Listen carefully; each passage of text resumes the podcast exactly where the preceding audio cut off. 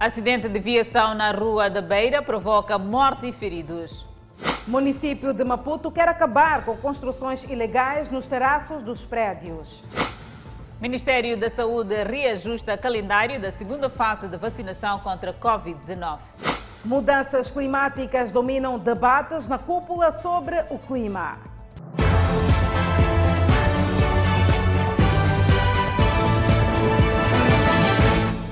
Olá, bem-vindo ao Fala Moçambique. Estamos em direto com as redes sociais e também com a rádio Miramar. Acidente de aviação esta quinta-feira na Rua da Beira, na cidade de Maputo, provoca a morte de uma mulher e ferimentos no adolescente de 17 anos de idade. E há mais dados, já de lá de Isabel, que nós iremos partilhar para os nossos telespectadores deste sinistro do tipo atropelamento. Presume-se que tenha sido provocado pelo excesso de velocidade. Isto é, o condutor não respeitou os limites de velocidade. Estes são os vestígios do atropelamento que tirou a vida a uma mulher que circulava neste passeio e ferimentos graves a um adolescente de 17 anos que voltava da escola. Esta é a viatura da empresa de segurança que se despistou e provocou o sinistro. Na viatura ficou o pedaço de tecido azul da capulana que a mulher usava quando caminhava para o inesperado destino trágico. Neuza Esmeralda presenciou o momento do despiste da viatura que culminou com o atropelamento. Eu acho que ele não percebeu, a Loma percebeu depois, a Loma na tentativa de querer travar, subiu aqui e queria bater primeiro aquelas pessoas que vinham de lá. Mas esquivou aquelas pessoas. Quando esquivou, veio aqui, aquelas duas pessoas iam para lá, estavam de costas. Foi quando bateu a primeira pessoa e aquela a segunda pessoa que acho que era correr não conseguiu, pisou. Ele voltou, pisou aquela senhora, bateu aquele moço, aquele moço acho que ele bateu no braço, ele caiu de costas ele acho que queria voltar para poder aquele senhor sair. Foi quando pisou de novo, aquela tia lhe virou, porque ele pisou duas vezes. As mulheres que vendiam frutas no passeio contam que tiveram de fugir para evitarem serem atingidas pela viatura já descontrolada. O que eu vi hoje, nunca vi.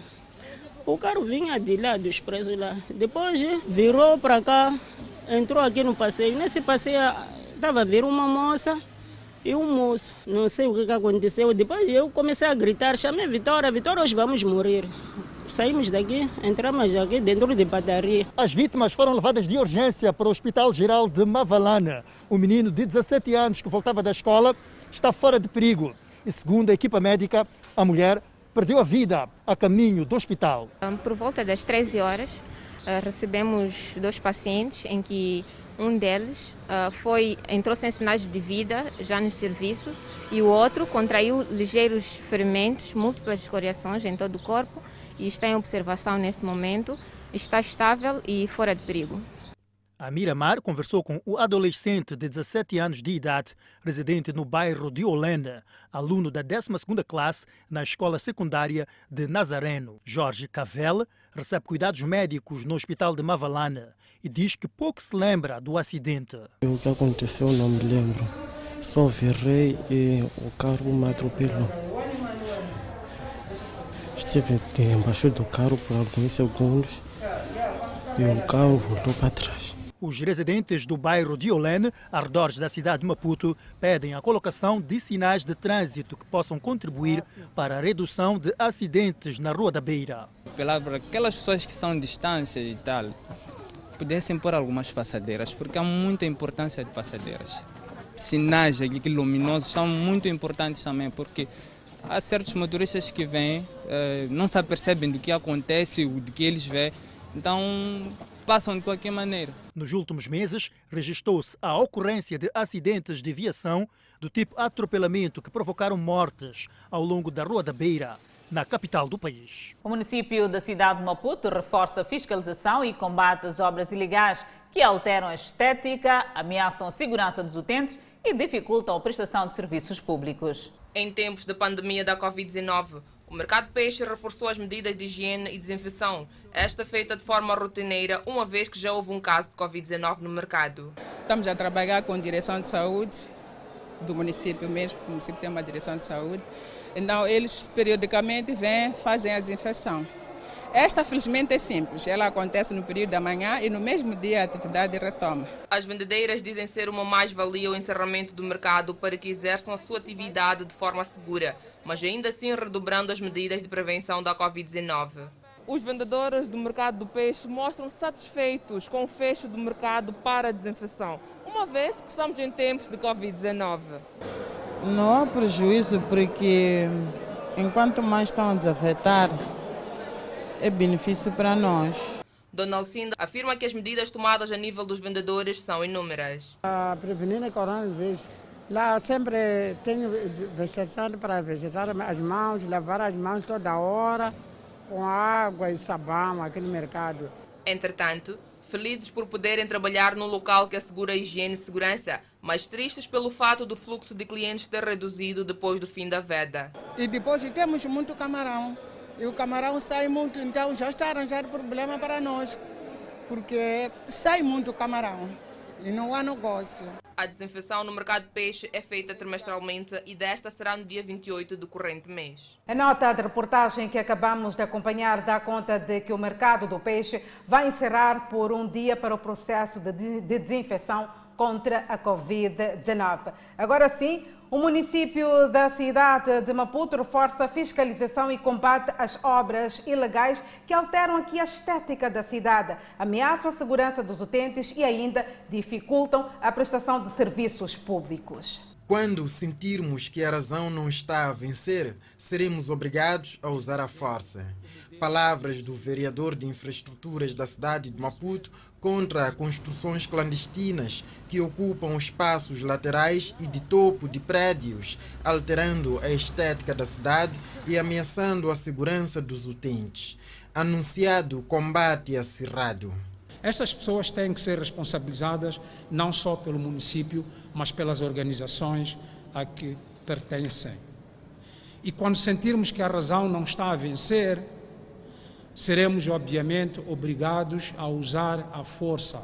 Além de alterarem a estética da cidade, ameaçarem a segurança dos utentes das infraestruturas e atrapalharem a prestação dos serviços públicos, como é o caso da canalização da água potável, a condução da energia elétrica, as obras que ocupam as laterais e os terraços dos prédios, tolhem o saneamento do meio numa situação em que destaque vai para sistemas de esgoto. Preocupa-nos a forma como estas construções clandestinas nos terraços descarregam o esgoto das suas casas de banho, fazendo ligações diretas de sanitas aos tubos de ventilação das fossas. Camfumo, Camachaquene e Camavota são os distritos municipais que se destacam em construções clandestinas, fiscalização e vigilância reforçadas. Não estamos apáticos, acionamos o nosso mecanismo de inspeção e atuação sobre as obras clandestinas. Munícipes condenam obras paralelas à engenharia. Isso é um perigo muito grande, ainda por cima, porque o prédio já foi feito na base de uma planta. Ao alterar, altera-se aquilo que é uma planta e o peso específico do próprio prédio. Então, isso é um perigo muito grande que eu acredito que o governo deveria lutar contra isso. Isso estraga a estética da cidade fica muito feio. Fica muito feio mesmo. Eu acho que se tens que construir, vai construir num sítio onde tem espaço. O município de Maputo avança que foram, nos últimos dias, inspecionadas mais de 60 obras e autuadas mais de 30. Muitas destas alterações em infraestruturas prediais, bem como a ocupação das laterais, dificultam até a intervenção do Corpo de Salvação Pública em caso de incêndios e outros incidentes. A erosão próximo à zona de Xiango e Mutanhana está em via de arrastar as casas do bairro Albazine, como também a atingir a circular de Maputo. A falta de valas de drenagem no bairro Albazine inquieta os residentes das proximidades da circular de Maputo. Para quem se encontra na estrada circular de Maputo, no sentido Zimpeto ou Marraquena, pouco imagina que deste outro lado existe uma situação que está a inquietar os moradores do bairro de Albazine. Uma erosão acentuada aqui no bairro de Albazine que inquieta os moradores destas residências. De salientar que os munícipes desta residência, por exemplo, quando querem fazer-se a estrada, devem dar uma volta, principalmente quando chove, porque esta rua fica intransitável. A rua prestes a desabar, casas propensas à erosão, é o cenário vivido no bairro. Para Manuel Mandlhata, residente no bairro há mais de 20 anos, a construção da circular ainda não terminou, pois este cenário faz parte da construção da estrada que está em vias de desabar. Quando foi feita a estrada circular junto da ponte, vamos ver, do outro lado tem a ponte, é, concluiu-se a ponte, mas não concluiu-se a estrada. Digo isso porque não houve valetas, não, não, fecharam lá a valeta, fizeram a valeta numa extensão de só 100 metros, vamos ver, isto aqui termina aqui assim. A chefe do quarteirão afirma que a dificuldade para se movimentar no bairro é tremenda, principalmente nos dias de chuva. Este sítio aqui passamos mal. Nos dias que chove, o, o indivíduo não pode passar deste lado aqui. A tendência é de subir para a estrada para poder dar continuidade, mesmo querendo passar daqui de baixo, que é o caminho que facilita os municípios deste lado. Dona Ruth deixa um apelo. Estávamos a pedir quem de direito para nos ajudar porque é a estrada um dia sair embora. Essa é a estrada circular. A erosão consiste no desgaste do solo e das rochas de áreas mais altas para áreas mais baixas, ocasionando a sedimentação dos detritos. E os moradores dos bairros periféricos da cidade de Maputo estão a regressar gradualmente às suas casas depois das chuvas. Contudo, há zonas onde o regresso vai demorar mais um tempo por conta do cenário de alagamentos montes de solos e entulhos mobilizados, pontecas de pedras, são sinais de regresso às casas dos moradores das periferias de Maputo cidade que abandonaram suas casas por conta das chuvas. Senhora Catarina não sabe quando regressar por conta do caótico cenário no seu quintal. Desde mês de fevereiro. Está fora de casa desde fevereiro? Sim. Quando é que prevê voltar? Eu não sei, porque a água é muito. Estão em curso entre os moradores de Maguanini contribuições monetárias para a criação de condições de habitabilidade em zonas com solo saturado pelo nível freático. Para contribuição mensal de um certo valor para comprarmos o areia ou pedras, né, entulho, para mensalmente, se o valor chegar, podemos fazer uma carada de pedra, uma carada de areia em cada família contribuinte.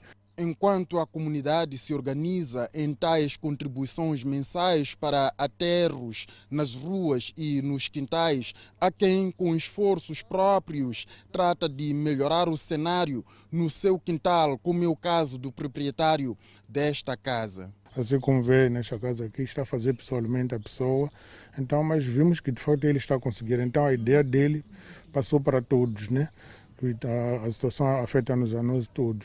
Estes esforços dos moradores não dispensam a necessária ajuda das autoridades municipais. Pedir socorro, primeiro por drenagem. Pelas experiências anteriores de alagamentos, há moradores que não esperam voltar a casa antes de junho ou julho. A preocupação é maior Conforme vê, acho que podemos regressar às nossas casas por aí junho ou julho, com essa toda a água aqui.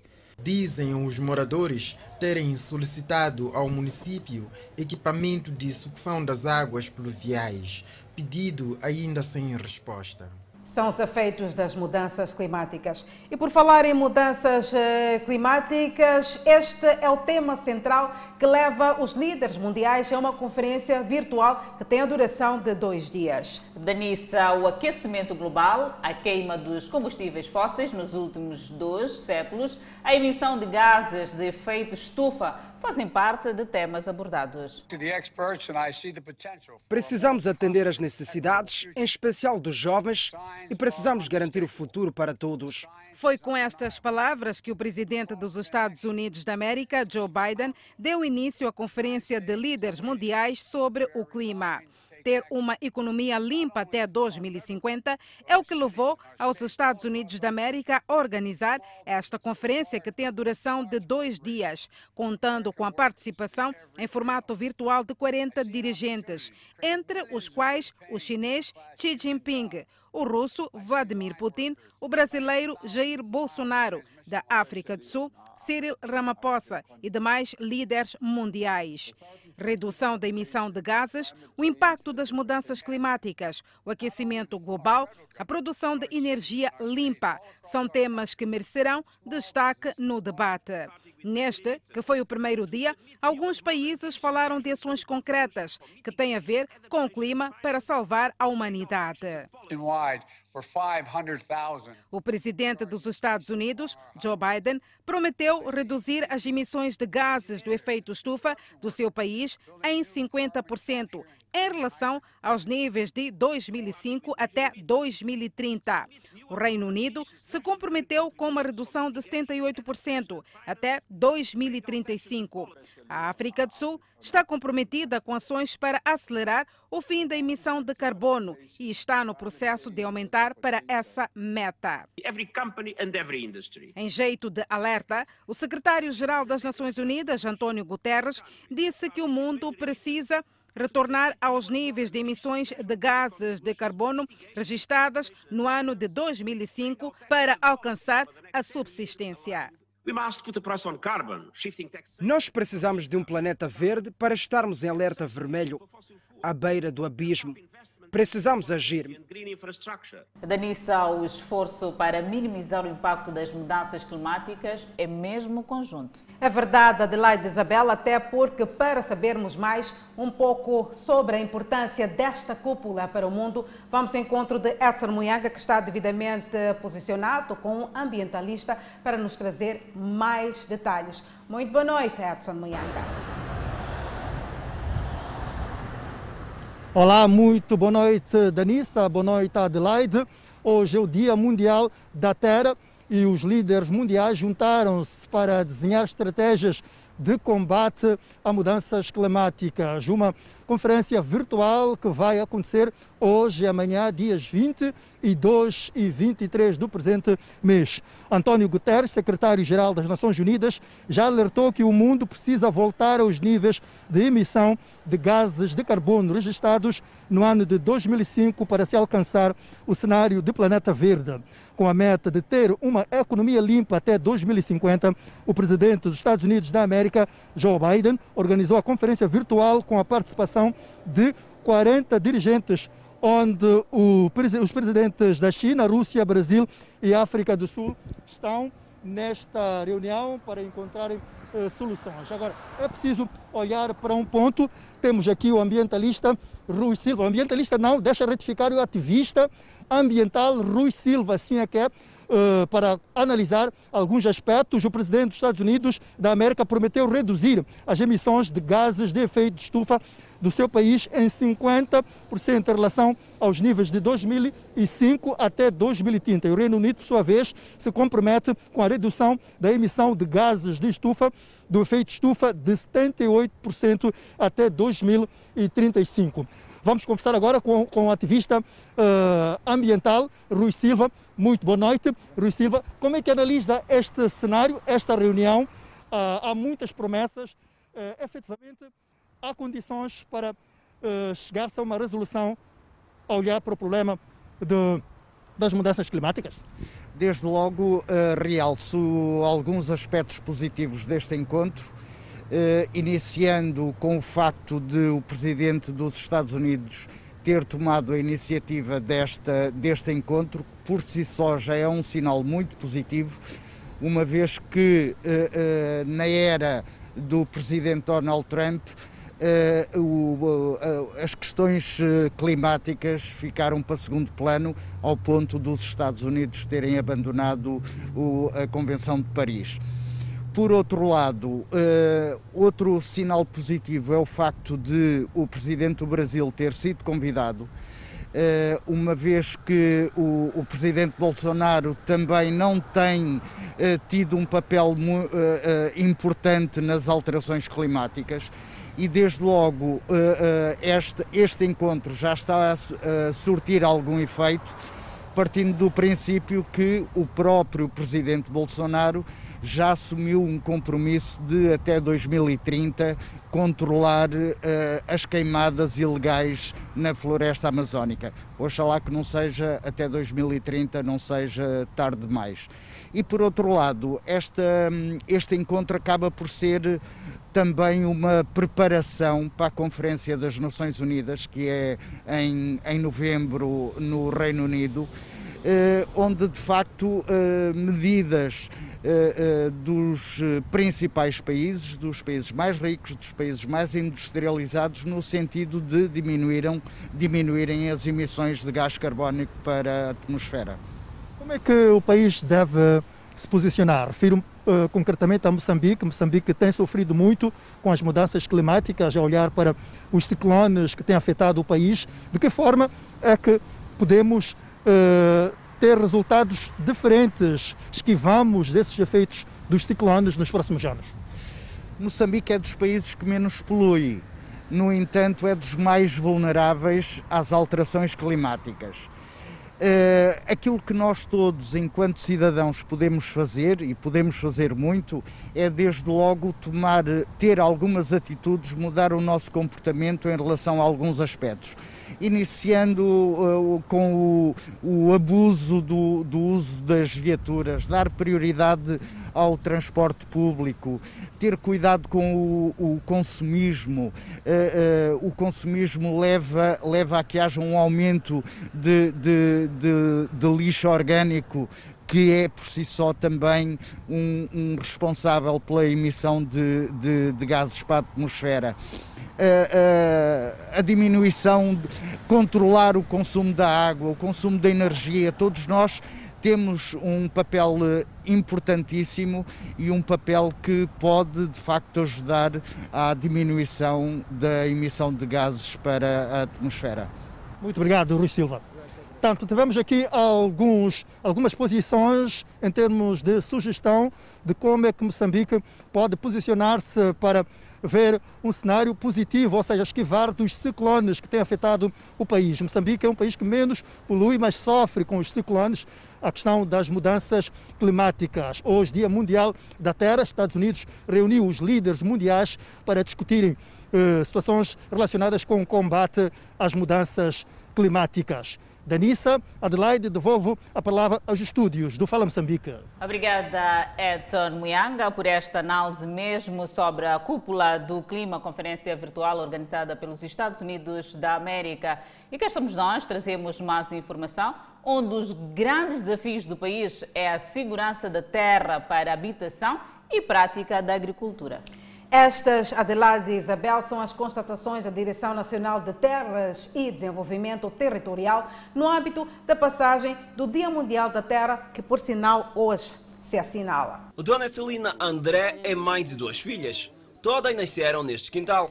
Desde 1986, que tem um vínculo com este espaço, onde construiu a sua casa. É com exclamação e admiração que responde à questão sobre alguma prova documental da propriedade deste terreno. Essa coisa de tratar documentos, não documentos, isso aí acho que não vou dizer verdade verdadeira, porque aqui nós viemos através daquela guerra de 16 anos. Então, quando chegamos aqui pedir os espaços, só nos distribuir o espaço. Então, essa coisa de tratar doate, não doate, acho que não foi possível. Só nos deram documentos para ver e construir. Dona Celina é um exemplo claro da deficiente gestão de terra, um problema que afeta até os centros urbanos.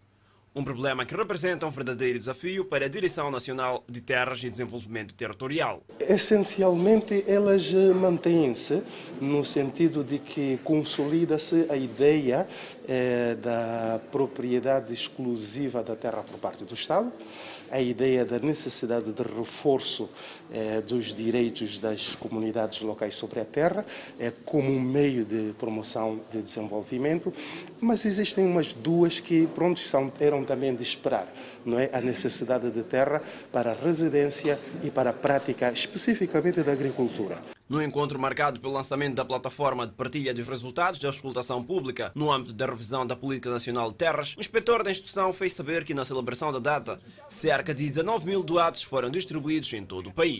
Celebramos o dia com a entrega em todo o país de 19.867 títulos de uso e aproveitamento da terra, certidões de delimitação comunitária, ações de treinamento em técnicas básicas de planeamento territorial, para além de plantio e reposição de espécies de árvores que foram se perdendo ao longo dos anos. A terra é a propriedade do Estado e não pode ser vendida, assim prediz a lei. De tal forma que, na celebração da passagem do Dia da Terra, uma das atividades passa pela distribuição de 19 mil doados em todo o país. E aqui, na comunidade de Indites, em Marraquém, não foi diferente. Idealizar um plano de pormenor que visa o ordenamento é, de uma área de cerca de 450 hectares, pura simplesmente para habitação. E isso é um processo que começa já desde 2016 e que teve a sua aprovação em setembro do ano passado pela direção provincial, tanto da Terra e Desenvolvimento Territorial. Eu sou nativo de facto daqui. Eu conheço da ponta a ponta este bairro.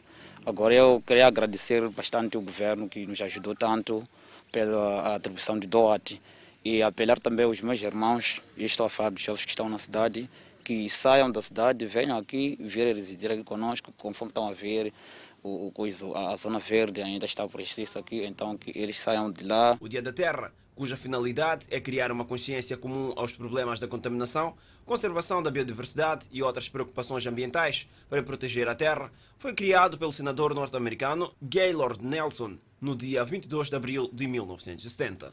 E é desta iniciativa de entrega de doates que iremos falar. Foram as vítimas do terrorismo de Cabo Delgado, do ciclone Idai e inundações em Sofala que receberam a horas os seus documentos de direito de uso e aproveitamento de terra. Muitos que fugiram aos atos terroristas em Cabo Delgado António Rachid encontrou na província de Sofala um local onde pretende fixar a sua nova moradia. Natural de Muidumbe, António veio a Sofala na companhia da sua esposa e o seu filho de um ano. Apesar de encontrar o sossego no posto administrativo de Savane, onde acaba de ser atribuído um espaço, António Rachid diz que para trás deixou seu filho de sete anos, quando o mesmo fugia aos terroristas que na altura decapitavam pessoas inocentes. A memória não é boa. Temos uma memória muito chata, não, não temos como a perdemos, porque não sabemos o paradelo, porque naquelas situações nem pessoas adultas eram mortas. Imagina uma criança de, de, de 7 anos, era a pior coisa, porque a, a guerra entrou e ela estava na escola. Não tivemos essa oportunidade de ir buscá-la. Para além das famílias que fugiram os ataques terroristas em Cabo Delgado, as comunidades que residiam em zonas de risco, que foram vítimas das inundações e ciclone Idai na província de Sofala, também receberam os seus doates. É efetivamente aqui no posto administrativo de Savane, no distrito de Dondo, na província de Sofala, onde vão ser acomodadas as famílias vítimas de terrorismo em Cabo Delgado, das inundações e também dos ciclones Idai e Eloise na província de Sofala. Hoje as comunidades receberam os seus doados que lhes permitem efetivamente garantir os seus espaços para que no futuro possam construir suas próprias habitações. José Maria veio da zona da Praia Nova, na cidade da Beira, e diz que está feliz por ter sido atribuído um espaço neste local. O cenário aqui está melhorando, está melhor, posso dizer. Vai passar a viver aqui? Sim, estarei a viver aqui para sempre mesmo. O governador de Sofala, que atribuiu os doatos aos novos moradores de Savane, apelou às comunidades a trabalharem na implantação de uma terra segura e abandonarem as práticas das queimadas descontroladas. Os doados que receberam são para uso e aproveitamento e devem usar com racionalidade para fins pelas quais foram atribuídos. Em Savane, mais de 200 títulos de uso e aproveitamento de terra serão entregues às comunidades, sendo que 36 para igual número de famílias provenientes de Cabo Delgado. Sofala tem uma meta de 85 mil doados que deverão beneficiar a igual número de famílias de louvar esta iniciativa. O governo foi hoje pelo segundo dia consecutivo à Assembleia da República para responder às perguntas de insistência dos deputados. O primeiro-ministro Carlos Agostinho do Rosário reiterou que os assuntos de natureza militar são reservados às forças de defesa e segurança. O governo terminou esta quinta-feira sua prova oral na Assembleia da República, respondendo às questões de insistência colocadas pelos deputados. O Movimento Democrático de Moçambique insiste em escrutinar os gastos feitos através do orçamento do Estado no Teatro Operacional Norte, onde as forças de defesa e segurança combatem o terrorismo em Cabo Delgado. Sobre o assunto, o primeiro-ministro é categórico. Questões de natureza militar, como sejam estratégias, táticas, logística e meios usados para o combate ao terrorismo, são reservados às forças de defesa e segurança. É tendo em conta este fato que reiteramos o nosso apelo para uma maior compreensão de Vossas Excelências, Sr. Deputados, sobre a necessidade de mantermos uma prudência na abordagem deste tipo de matérias de caráter militar. Tomando a palavra o ministro das Obras Públicas, Habitação e Recursos Hídricos, João Machatine, apresentou a visão do governo sobre a sustentabilidade das infraestruturas rodoviárias ciclicamente afetadas pelas intempéries provocadas pelas mudanças climáticas. Estamos a falar um universo de 22 mil quilómetros que ainda temos que asfaltar. Mas, entretanto, vamos avançando com soluções combinadas Há necessidade sim de continuarmos a asfaltar, mas nunca devemos descurar da manutenção daquilo que já asfaltamos e também das estradas ainda por asfaltar. E por esta via nós temos estado a definir eh, programas que visam exatamente ir ao encontro destas preocupações. A título de exemplo, lançamos há bem pouco tempo o programa ProAgio, que é um programa que visa, portanto, a comparticipação dos utentes nestas estradas, por forma a garantirmos a sua manutenção. Hernamo fala de discriminação no tratamento dos deslocados internos pelo setor da saúde. Informação prontamente rebatida pelo ministro da Saúde, Armindo Tiago, que esclarece também a questão da incineração de artigos médicos. Os deslocados, eu estive com eles, eles perdem tudo, incluindo documentação. Agora, aquela questão da discriminação pelo cartão, eles perdem documento, BI, etc. e permanecem com o cartão do partido. Não tem muita coisa. Nós nós, Ministério da Saúde, não vamos incinerar nenhum medicamento. Nós vamos incinerar um conjunto de equipamentos que inclui panfletos antigos, livros antigos e temos a lista. Mas mais importante que a maior parte do equipamento a ser incinerado é aquele que veio no contexto da ajuda humanitária. Nas suas intervenções, os deputados da bancada parlamentar da Frelimo destacaram o empenho do governo, liderado por Felipe Inhusse, que, apesar das limitações financeiras, tem feito de tudo para dar respostas à altura dos desafios que o país enfrenta atualmente. E no próximo bloco, o Fundo Monetário Internacional fala dos impactos dos ataques em Palma. Tem mais ainda para acompanhar no próximo bloco. Mais famílias vão beneficiar de água potável. São notas informativas para conferir já a seguir. É que vamos orar com os nossos compromissos comerciais. Até já. De volta ao Fala Moçambique, o Fundo Monetário Internacional considera que o terrorismo em Cabo Delgado vai piorar as perspectivas de crescimento econômico de Moçambique. Depois da recessão econômica em 2020, ano em que a região da África subsaariana contraiu 1,9%, o Fundo Monetário Internacional projeta uma expansão de 3,4% em 2021. Relativamente a Moçambique, o FMI não avança dados, mas adianta que os ataques terroristas em Cabo Delgado vão piorar as previsões iniciais de crescimento, ou seja, abaixo de 1,5% projetado pelo governo num cenário moderado. O diretor do Departamento do FMI para a África, Abebe Selassie, classifica a ação dos terroristas como horrível, antevendo um atraso dos projetos de gás. E eu acho que, a menos que isso seja tratado de forma apropriada, terá uma influência importante nas perspectivas econômicas de Moçambique e na produção de gás, da qual o país espera contar no futuro como tal, é realmente algo que precisa ser tratado o mais rapidamente possível. Sobre o Acordo de Livre Comércio do continente africano, do qual Moçambique ainda não faz parte, o Fundo Monetário Internacional espera um aumento no comércio intra-africano, mas adianta que isso está refém de reformas que incluem a remoção de todas as barreiras tarifárias e regulamentares. O FMI defende ainda que é igualmente importante priorizar a infraestrutura que conecta os países.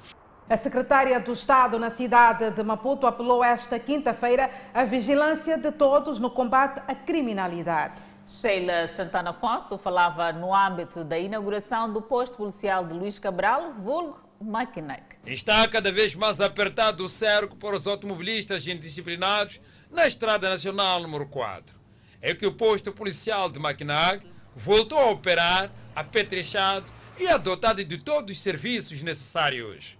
O posto que esteve encerrado para as obras de reabilitação possui atualmente duas celas, masculina e feminina, um gabinete do comandante, do chefe das operações, da Brigada da Polícia de Trânsito e do CERNIC, bem assim ao gabinete de atendimento à família e criança vítimas de violência. Esta é a nova fase do posto policial número 5.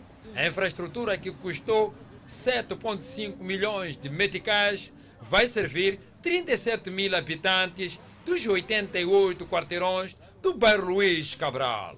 É aqui, ao longo da Estrada Nacional número 4, onde se situa o posto policial do bairro Luiz Cabral. Uma estrada bastante movimentada por ligar a cidade e província de Maputo.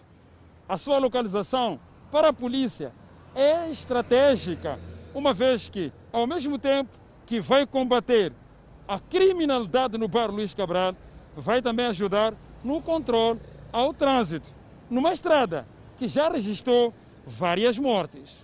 Aqui está sempre. Acidente está sempre mesmo. Infraestrutura inaugurada pela secretária do Estado da cidade de Maputo, que no seu discurso apelou à comunidade para se juntar à polícia no combate à criminalidade. Gostaríamos ainda de apelar para que continuem ações de vigilância nos bairros e nos quarteirões da nossa cidade, com vista a debelar qualquer tentativa de estabelecimento de células terroristas. Um apelo respondido positivamente pela Força Policial na voz de Fabião Nhancolol, comandante da PRM na cidade de Maputo.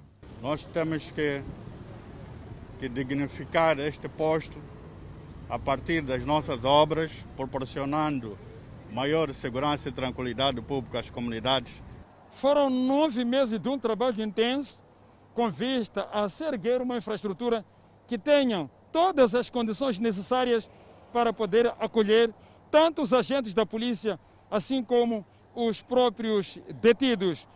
Um período considerado pouco para a construção de uma infraestrutura desta magnitude, mas muito longo pela população que durante este período já sentia o recrudescimento do crime nesta zona. Para mim é uma grande alegria porque vai trazer um pouco mais tranquilidade. O posto policial, ora inaugurado, pertence à 17ª Esquadra, situada no bairro do Jardim. Danissa, vamos falar de união prematura. Um homem foi detido por casar uma menor de 10 anos de idade no distrito de Macate, na província de Manica. E vem aí de lá de Isabela o mais caricato. Os pais da menor também estão detidos, detalhe, porque teriam recebido 300 meticais de lobolo. O namoro teria iniciado quando a criança tinha 9 anos de idade. Para dar mais consistência à relação, o homem de 35 anos aproximou a família da menor com 300 meticais e realizou o lobolo. Há sete meses que ele vive maritalmente com a criança no posto administrativo de Zembe, no distrito de Macate. É a forma de pegar para conseguir levar no, no próximo ano. Nem era para levar e ficar comigo este ano. Você dormiu com ela? Dormi com ela uma vez. Suposto desconhecimento da lei que proíbe o casamento de menores de 18 anos, sem exceção, norma aprovada há quase dois anos. Os pais da criança que teriam facilitado a união da criança com o adulto também recolheram as celas. Eles estão inconformados. Veio até a nossa casa e disse que pretendia ter a nossa filha como a sua esposa assim que atingir os 18 anos e nós seguimos a nossa tradição e cobramos a ele 300 meticais. Ele cedeu o valor, o que não sabíamos é que o mesmo vinha mantendo relações sexuais com a nossa filha. É um ato não abonatório, é a razão pela qual, como agentes da lei e ordem, que somos o garante da, do cumprimento da lei, fizemos nosso trabalho, que é efetuar a detenção eh, dos três, neste caso o indiciado no crime de eh, e os progenitores da menor que consentiram o casamento prematuro. O cidadão detido aqui no posto policial de Zembe alega que não era querido com mulheres da sua idade, porque era considerado de mulherengo e como alternativa optou casar uma menor de 10 anos de idade. Não tem mulheres da sua idade? Não, eu tentei três vezes casar, só que já a pessoa está aqui andou me falar mal. Quando eu entreguei aquele dinheiro de anel, primeira casa, foi recebido tudo, uma menina grande mesmo. Só que pessoas começam a inventar outras coisas, dizer o sogro, dizer que esse não fica com mulher, esse é malandro. Os exames médicos confirmam que a menor contraiu HIV-Sida, supostamente das relações sexuais com este homem. E de realçar ainda que durante esta dia da menor na casa do indiciado, acabou forçando a mesma a manter relações sexuais com ele, tendo contraído doenças, eh, contraí, ou seja, transmitidas sexualmente. Ato este não abonatório o jovem já tinha uma família constituída e a menor era a segunda esposa. E o governo moçambicano assina contrato de concessão para a implantação de oito sistemas de abastecimento de água. Recordar que ao longo das gerações, o sistema de abastecimento de água se mostrou extremamente importante para o desenvolvimento das sociedades. Através de uma parceria público-privada, o Ministério das Obras Públicas, Habitação e Recursos Hídricos e Operation Autumn Moçambique assinaram esta quinta-feira em Maputo contrato de concessão para a construção de oito sistemas de abastecimento de água em quatro províncias. Irão beneficiar de um investimento de 23 milhões de dólares americanos na concepção de projetos, construção, reabilitação, pós, operação e devolução do empreendimento ao setor público no prazo de 30 anos. Ao todo, a iniciativa, segundo João Machatin, vai beneficiar mais de 380 mil habitantes das províncias do Niassa, Sofala, Zambésia e Gaza. A visão do governo em relação à água é de que esta esteja disponível em quantidade e qualidade adequadas para as gerações atuais e futuras, servindo para o desenvolvimento sustentável, redução da pobreza, promoção do bem-estar e paz e onde se minimizam os efeitos negativos da seca. O desafio passa por elevar a cobertura de abastecimento de água para 64% na zona rural e 80% na zona urbana até 2024 e para um serviço universal até 2030. Deputados da Assembleia da República estão a auscultar entidades provinciais. Enquanto isso, Moçambique registrou mais 52 recuperados do novo coronavírus. Notícias a acompanhar logo após o intervalo. Até já!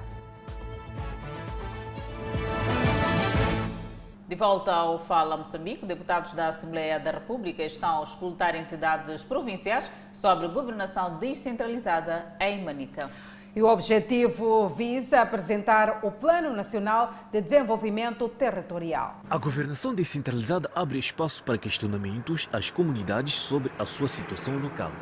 Questões sobre a teira, desenvolvimento e distribuição de renda são comuns. A vila sede de Catandica, no distrito de Barue, não foge à regra. Senhor Lemos precisa de respostas. O governo também não tem aquela preocupação de reservar lugares para infraestruturas públicas. Não tem.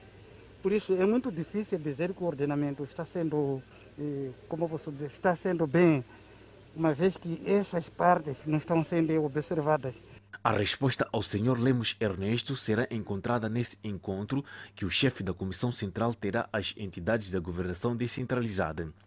Nesse encontro, debater-se-á sobre a auscultação do Plano Nacional de Desenvolvimento Territorial Espera-se colher subsídios e tomar-se uma melhor decisão do ponto de vista do território. Antes de proceder ao debate em plenário, portanto, geral da Assembleia, colher sensibilidades e confirmar alguns aspectos e podermos também ouvir do proponente algumas reações com relação àquelas questões que forem colocadas de forma pontual para melhorar, portanto, a nossa, a nossa análise. Aqui serão conhecidas várias soluções e possibilidades do potencial territorial com vista a tornar esta região agradável e melhor para a população viver. Daremos as propostas que nos apresentam como ferramentas para uma boa gestão de, de todo o nosso território. O órgão que vela pelos assuntos ligados à terra, desenvolvimento territorial, ambiente, florestas e mudanças climáticas faz uma apreciação positiva. Irá, sobremaneira, uh, permitir a operacionalização da, da, do ordenamento do país de uma forma mais coerente, mais dinâmica e mais consensual. Alguns cidadãos da província de Manica dizem que com o ordenamento territorial a província irá desenvolver em todas as áreas. Lá no 25 tem um lado também não tem, lá no Gebusa também, uns sítios que não tem essas estradas. Era melhor se organizar essas partes para as coisas andar bem. A auscultação do Plano Nacional do Desenvolvimento Territorial ocorreu nas zonas norte, centro e sul do país. Espera-se que até 2030 Moçambique possa ser um país com condições para um crescimento sustentável, inclusivo e economicamente sustentado. Olhamos a atualização da Covid-19 no país. Moçambique registrou mais 52 recuperados, elevando para 62.394 cumulativo e tem cumulativamente 3.292 internados e 39 recebem tratamento nos centros de isolamento. Moçambique tem 69.523 casos positivos registrados, dos quais 69.207 de transmissão local e 316 importados. Moçambique testou nas últimas 24 horas 1.379 amostras, das quais 86 revelaram-se positivas. Destes 86 de nacionalidade moçambicana e um estrangeiro, todos resultam de transmissão local. E nas últimas 24 horas, o país registrou, não registrou neste caso, óbitos por Covid-19, mantendo o cumulativo de 805 vítimas mortais. E neste momento, o país tem 6.320 casos ativos do novo coronavírus. Seguimos com outras notícias. É verdade, Adelaide Isabel, e é o fecalismo a céu aberto que está a preocupar os munícipes da cidade de Climane. Estes dizem que os sanitários públicos estão encerrados. Esta é a estrada que dá acesso à localidade de Madal, uma que foi beneficiada recentemente de um sanitário com vista a reduzir os níveis de fecalismo a céu aberto. No entanto, os cidadãos que usam a estrada apontam o fato de sanitário não estar em funcionamento e haver a mata ao longo do percurso que tem estado a propiciar o fecalismo a céu aberto algo que pode contribuir para a propagação de várias doenças na região. Assim que fecharam também estamos mal também. A não a mim também tem outros que precisa para fazer o quê? Para usar. Usamos, mijamos assim mesmo num sítio estranho, sendo no próprio sanitário. Nesses capis que estão aqui nesse. Este sanitário faz parte de oito construídos na cidade de Climane com vista à melhoria do saneamento do meio. No entanto, este especificamente era para reduzir o nível de fecalismo a céu aberto nesta zona que dá acesso ao bairro do Isidro aqui na cidade de Climane.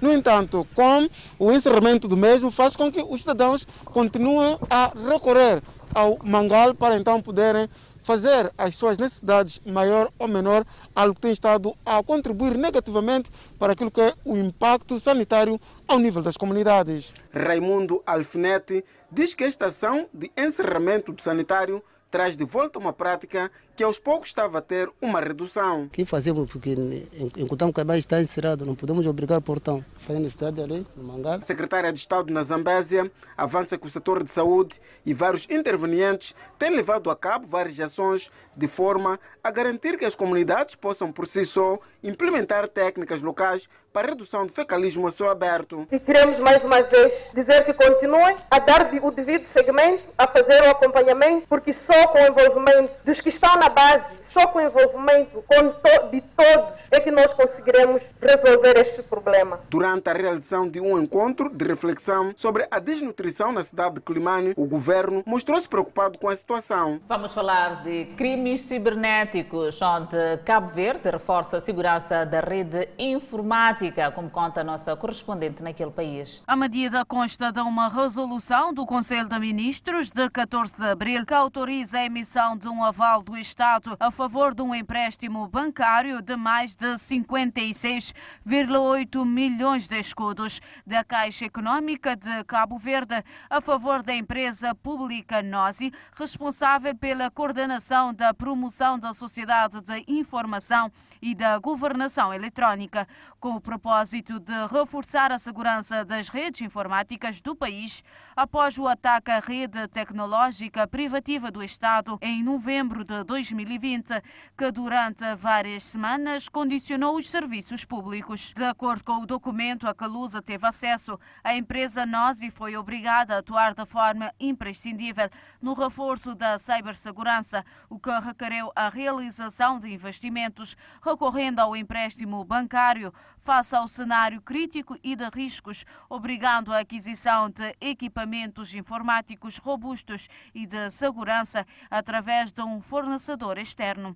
A resolução recorda o aumento de atividades maliciosas relacionadas com cybercrime e os desafios que Cabo Verde enfrenta para garantir a segurança no ciberespaço os quais estão cada vez mais presentes na agenda do desenvolvimento, o que requer do governo medidas de segurança apropriadas e adequadas para combater esses fenómenos. O presidente do Núcleo Operacional da Sociedade de Informação disse em 30 de novembro que o ataque à rede tecnológica privativa do Estado teve origem internacional e estava a ser investigado pela Procuradoria-Geral da República e pela Interpol alegando ser uma rede criminosa internacional que tem células espalhadas por vários países e não há essa evidência, mas estava em aberto a possibilidade de que eventualmente há alguma célula em Cabo Verde, assegurou o responsável institucional cabo-verdiano. Quanto à necessidade de existir uma rede secundária, o presidente do NOSI reconheceu então que esse é um problema que será resolvido com a entrada em funcionamento do data center do Mindelo na ilha de São Vicente. E no próximo bloco, o governo americano abre investigação contra a polícia de Minneapolis. É para acompanhar ainda no próximo bloco, negros no Texas repudiam atitudes raciais. Vamos acompanhar estas e outras notas informativas. Até já, vamos ir para um curtíssimo intervalo. De volta ao Fala Moçambique com a página internacional. O governo dos Estados Unidos abriu uma investigação sobre a polícia da cidade de Minneapolis. É verdade, Adelaide Isabel, e a decisão foi tomada após a condenação do ex-polícia que sufocou George Floyd até a morte. O Departamento de Justiça quer aliviar as práticas de policiamento que são alvo de denúncias de uso excessivo de força. Segundo o procurador-geral do país, a investigação pode resultar em mudanças profundas na polícia da cidade. Em maio de 2020, George Floyd foi morto por asfixia depois de ter o pescoço prensado pelo joelho de um ex-policial. O policial foi considerado culpado nas três acusações de homicídio. A sentença, que pode chegar a 75 anos de prisão, será anunciada em dois meses. Ainda seguem manifestações por todo o país por conta do veredito. A nossa correspondente Evelyn Bastos tem mais informações. A Casa Branca anunciou que vai trabalhar para que o Senado aprove uma lei contra a má conduta policial, o uso excessivo de força e o preconceito racial. O projeto já foi aprovado na Câmara em fevereiro. Em mais de um caso suspeito de violência policial, uma adolescente de 16 anos foi morta a tiros por um agente no estado de Ohio. Ela aparentemente atacava outra pessoa com uma faca. O caso também gerou protestos. Ainda nos Estados Unidos da América, estudantes do Texas foram flagrados a negociar colegas negros numa espécie de jogo online que simulavam leilão de escravos. Esta é uma ação que deixou indignados os pais dos estudantes negros. Os estudantes têm entre 13 a 15 anos de idade. Eles criaram um grupo em uma rede social chamado Slave Trade, que significa comércio de escravos em português. Lá, ofendiam os alunos negros e usavam as palavras leilão e fazenda para simular a negociação dos colegas de classe, sem que eles soubessem. Evelyn Bastos tem mais detalhes. No aplicativo, os estudantes brancos colocavam preço nas crianças negras da escola. Uma investigação revelou que os valores iam de 100 dólares para os mais caros até um dólar para os que tinham características físicas mais detestáveis para o grupo. As descobertas chocaram o país. Os membros do Conselho Escolar do Texas disseram que os estudantes sofreram ação disciplinar, o que para os pais dos alunos negros que se reuniram para protestar não é o suficiente. Para eles, este é um caso de racismo e não de bullying, como alega o Distrito de Texas, onde tudo aconteceu. Aos prantos, essa mãe conta que o filho já foi até agredido na escola por ser negro e lembra do último episódio. Atiraram a ele ao chão e um dos meninos gritava para colocarem o joelho no pescoço dele. Put your knee. Na próxima semana, o grupo de pais assustados com o ocorrido comparecerá em uma reunião de superintendência do distrito para exigir um plano para que as escolas lidem de forma mais séria com as questões raciais. O Conselho Militar de Transição, que lidera o Chad após a morte do seu presidente, não está a tentar tomar o poder, disse um alto funcionário a diplomatas reunidos na capital N'Djamena. Os líderes interinos entregarão poder a um governo civil após eleições livres e democráticas em 18 meses. Esta afirmação é do vice-presidente do Conselho. O presidente Idris Deby Itno morreu devido aos ferimentos sofridos durante uma visita às tropas da linha da frente que lutam contra um grupo rebelde sombrio, anunciaram os militares na terça-feira. Os insurgentes prometeram tomar a capital no que se pode tornar uma violenta batalha pelo controle da nação centro-africana rica em petróleo. Os militares rapidamente nomearam o filho de Deby, em vez de seguir as disposições constitucionais em vigor, equivalia a um golpe. Em seu discurso aos diplomatas, Tiraina prometeu cumprir os compromissos internacionais assumidos durante o governo de Deby e lutar implacavelmente contra o terrorismo ao lado dos aliados do Chad.